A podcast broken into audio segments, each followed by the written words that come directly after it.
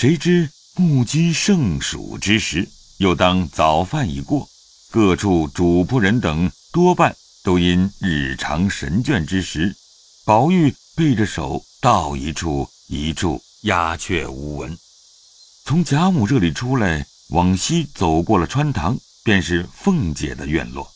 到他们院门前，只见院门掩着，知道凤姐素日的规矩，每到天热，午间要歇一个时辰的，进去不便，遂进角门，来到王夫人上房内。只见几个丫头子手里拿着针线，却打盹儿呢。王夫人在里间凉榻上睡着。金钏儿坐在旁边捶腿，也咩斜着眼乱晃。宝玉轻轻地走到跟前，把他耳上戴的坠子一拨。金钏儿睁开眼，见是宝玉。宝玉悄悄地笑道：“就困得这么着。”金钏抿嘴一笑，摆手令他出去，仍合上眼。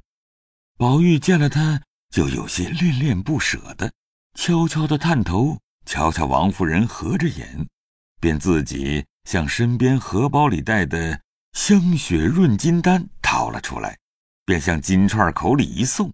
金钏并不睁眼，只管擒了。宝玉上来便拉着手，悄悄的笑道：“我明日和太太逃匿，咱们在一处吧。”金钏儿不答。宝玉又道：“不然等太太醒了，我就逃。”金钏儿睁开眼，将宝玉一推，笑道。你忙什么？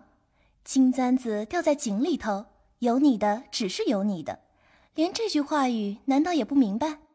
我倒告诉你个巧宗，你往东小院子里拿环根同彩云去。凭他怎么去吧，我只守着你。只见王夫人翻身起来，照金钏脸上就打了个嘴巴子，指着骂道：“下作小娼妇，好好的爷们都叫你教坏了。”宝玉见王夫人起来。早一溜烟去了。这里金钏儿半边脸火热，一声不敢言语。登时众丫头听见王夫人醒了，都忙进来。王夫人便叫玉串儿把你妈叫来，带出你姐姐去。金钏儿听说，忙跪下哭道：“ 我才不敢了！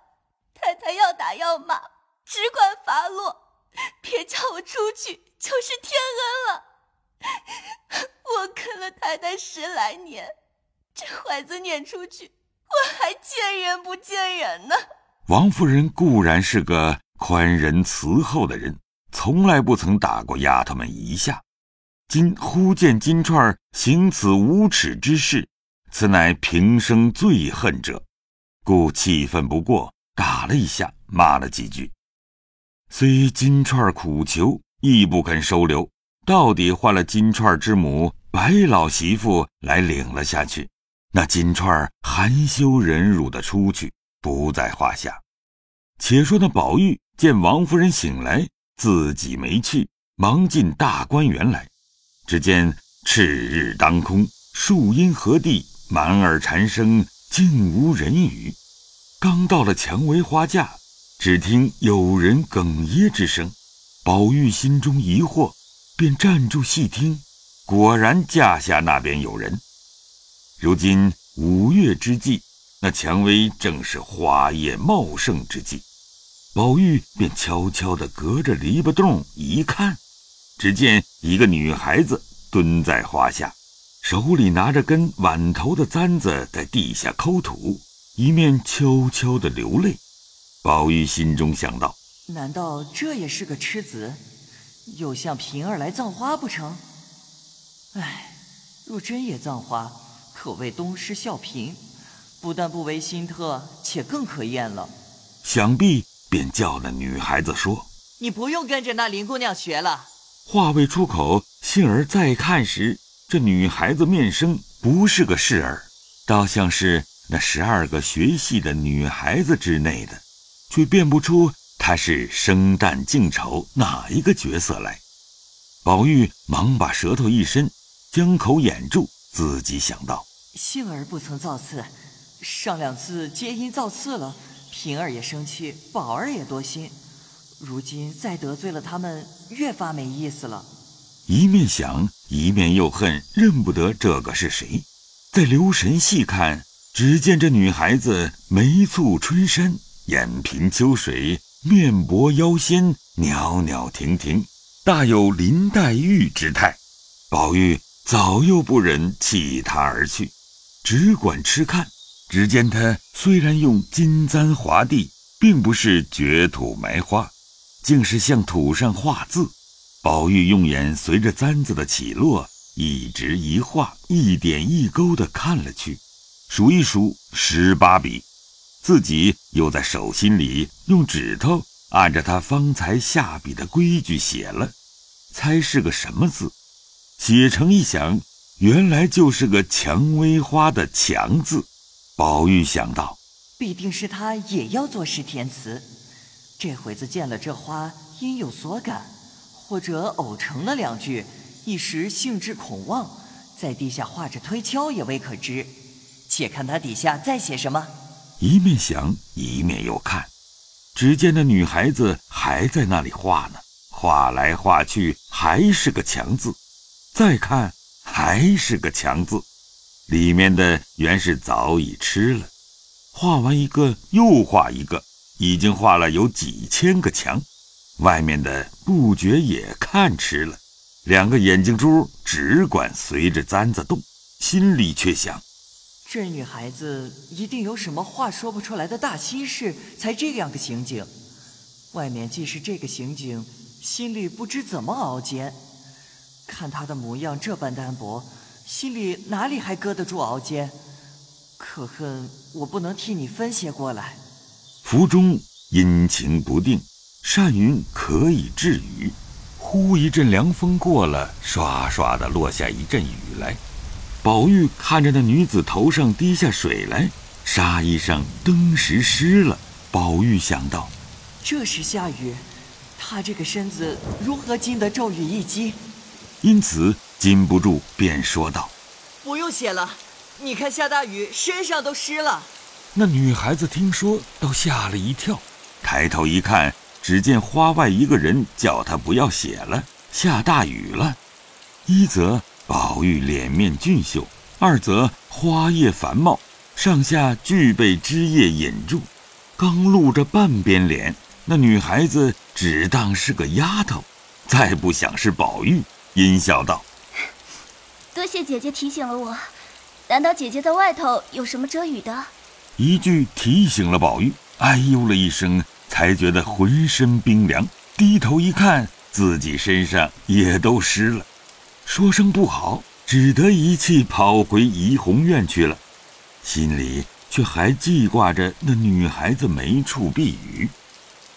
原来明日是端阳节，那文官等十二个女子都放了学，进园来各处玩耍。可巧小生宝官、正旦玉官。两个女孩子正在怡红院和袭人玩笑，被大雨阻住，大家把沟堵了，水积在院内，把些绿头鸭、花溪翅、彩鸳鸯捉的捉、赶的赶，缝了翅膀，放在院内玩耍，将院门关了。袭人等都在游廊上嬉笑。宝玉见关着门，便以手叩门，里面诸人只顾笑。哪里听见？叫了半日，拍得门山响，里面方听见了。估量着宝玉这会子再不回来的，袭人笑道：“谁这会子叫门，没人开去？是我。”麝月道：“啊，是宝姑娘的声音。”晴雯道：“胡说！宝姑娘这会子做什么来？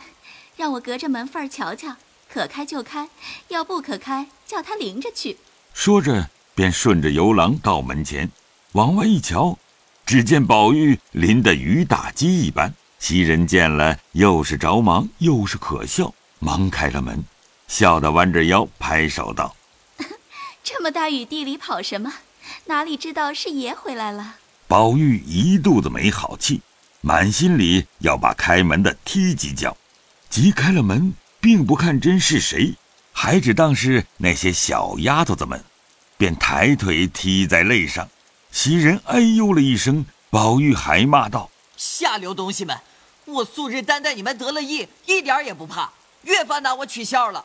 口里说着，一低头见是袭人哭了，方知提错了，忙笑道：“哎呦，是你来了，踢在哪里了？”袭人从来不曾受过一句大话的，今儿忽见宝玉生气踢他一下，又当着许多人，又是羞又是气又是疼，真一时置身无地。待要怎么样，料着宝玉未必是安心踢他，少不得忍着说道：“没有踢着，还不换衣裳去。”宝玉一面进房来解衣，一面笑道。我长了这么大，今日是头一遭生气打人，不想就偏遇见了你。袭人一面忍痛换衣裳，一面笑道：“我是个起头的人，不论是大是小，是好是歹，自然也该从我起。但只是别说打了我，明儿顺了手也打起别人来。我才也不是安心。谁说你是安心了？素日开门关门。”都是那起小丫头子们的事，他们是憨皮惯了的，早已恨得人牙痒痒，他们也没个怕惧。你原当是他们踢一下子吓吓他们也好。才刚是我淘气，不叫开门的。说着，那雨已住了，宝官玉官也早去了。袭人只觉肋下疼得心里发闹，晚饭也不曾好生吃。至晚间洗澡时脱了衣服，只见肋上青了碗大一块，自己倒吓了一跳，又不好声张，一时睡下，梦中作痛，由不得哎呦之声从睡中哼出。宝玉虽说不是安心，因见袭人懒懒的，也睡不安稳，忽夜间听得哎呦，便知体重了。自己下床，悄悄地秉灯来照，刚到床前，只见袭人嗽了两声，吐出一口痰来，哎呦一声，睁开眼见了宝玉，都吓了一跳，道：“做什么？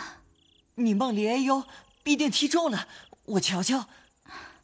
我头上发晕，嗓子里又腥又甜，你倒照一照地下吧。”宝玉听说，果然持灯向地下一照，只见。一口鲜血在地，宝玉慌了，只说：“啊，了不得了！”袭人见了，也就心冷了半截。要知端地，且听下回分解。